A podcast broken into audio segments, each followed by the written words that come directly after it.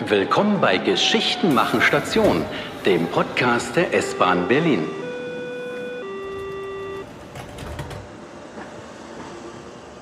Gleich gegenüber vom S-Bahnhof Zoologischer Garten leben Elefanten, Gorillas, Giraffen und Co. im artenreichsten Zoo der Welt. Er wurde während des Krieges fast vollkommen zerstört. Was damals passiert ist, erfahrt ihr in dieser Episode. Berlin 1943. Die Flugzeuge der Alliierten greifen die Reichshauptstadt an. Bomben explodieren. In der Schreckensnacht vom 22. auf den 23. November fällt ein Großteil von Berlins Mitte in Schutt und Asche. Auch die Tierhäuser im Zoo brennen. Clemens Meyer-Wolthausen, Historiker beim Zoo Berlin. Von den noch im Zoo vorhandenen Tieren im November 1943 haben 30 Prozent, also ein Drittel der Tiere, nicht überlebt.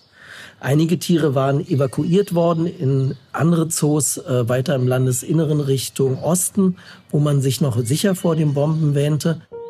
Sieben Elefanten, ein Nashorn, zwei Giraffen, vier Gnus, zwei Sumpfantilopen, drei Löwen, ein Eisbär, zwei schwarze Panther, zwei Bisons, drei Wasserrehe, ein Schimpanse, ein Orang-Utan, ein Bärenstummelaffe, vier Meerkatzen und noch viele mehr. Die Liste der getöteten Tiere ist lang. Im Elefantenhaus übersteht nur Siam diesen Angriff. Sein Zuhause wird nach der Bombennacht schnell wieder repariert. Den Siam, den hat man tatsächlich in die noch stehenden Gemäuerreste der Ruine des Elefantenhauses ähm, rein eingesperrt und hat dann versucht, äh, mit ähm, Maurern ähm, provisorisch wieder Wände zu ziehen und mit Brettern hat man dann die Lücken geschlossen. Bereits im Sommer 1944 eröffnet der Zoo wieder nach weiteren notdürftigen Reparaturen. Trotz der Angriffe, die auf die Stadt geflogen werden. Dass der Zoo nur für kurze Zeit schließen muss, ist nicht zuletzt der Freundschaft des Zoodirektors Lozek mit Hermann Göring zu verdanken. Er hält seine schützende Hand über den Zoo. Dafür hat er aber nicht nur freundschaftliche Motive. Dahinter gab es aber noch ein anderes Kalkül.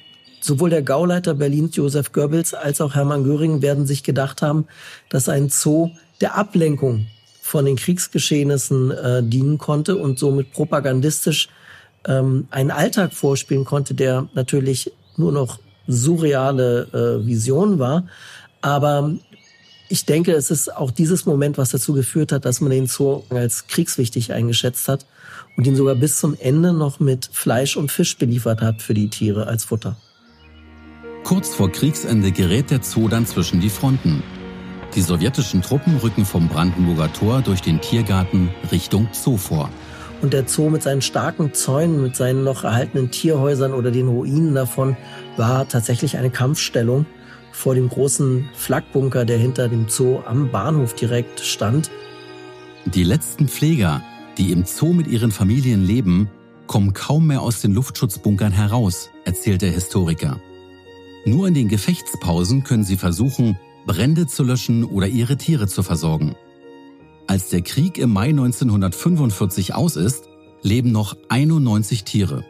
Vor dem Krieg waren es über 3700. Auch ein junges Flusspferd namens Knautschke hat es geschafft.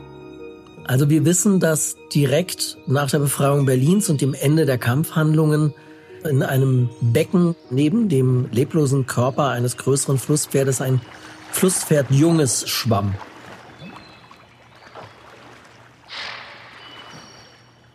Ist es seine Mama, die dort umgekommen ist? Der kleine graue Dickhäuter mit der großen Schnauze erobert schnell die Herzen der Berliner. Obwohl sie selbst kaum etwas zu essen haben, bringen sie Knautschke Kohlköpfe und anderes Grünzeug.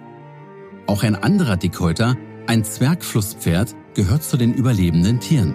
Es wird zunächst in einer Toilette untergebracht denn die Toilette am äh, Löwentor direkt am Eingang zum Bahnhof Zoologischer Garten war eines der wenigen noch beheizbaren Gebäude und so ein Zwergflusspferd ist nun mal wärmere Temperaturen gewohnt als im Berliner Sommer und da wurde es untergebracht. Auch ein Schuhschnabel, das ist ein ganz besonderer Vogel, ist in einem Badezimmer untergebracht worden. Auch für das Wohl der anderen Tiere müssen die Pfleger nach dem Krieg erstmal improvisieren. Die Tierhäuser werden notdürftig repariert und die zerstörten Heizungen durch kleine Holzöfen ersetzt. Schon im Sommer 1945 kann der Zoo wieder seine Pforten öffnen.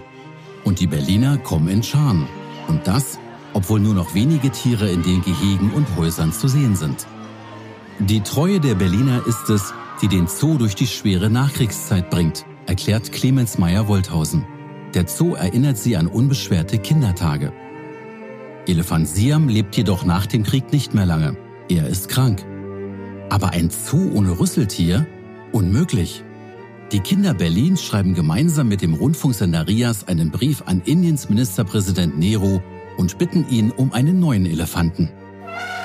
Und die ähm, indischen Behörden haben das erhört, haben aber auch in dem Schreiben, was man dann an den Rias zurückschickte, betont, dass dies ein Geschenk an die Kinder Berlins sei. Denn wir dürfen nicht vergessen, indische Soldaten haben auch an allen Fronten zusammen mit den Truppen des Commonwealth gegen Hitler-Deutschland gekämpft. Das heißt, die waren Kriegsgegner. Und darum war das eine schöne Geste, dass sie uns äh, einen Elefanten schickten. In Berlin wird die neue Elefantendame auf den Namen Shanti getauft. Frieden. Und was passiert mit dem kleinen Flusspferd Knautschke? Es wird lange vor Eisberg Knut zum großen Star des Zoos. Auf Augenhöhe mit Hildegard Knef, Harald Juntke oder Bubi Scholz, wie eine Zeitung einst schrieb. Der Star der Nachkriegszeit wurde fast 46 Jahre alt.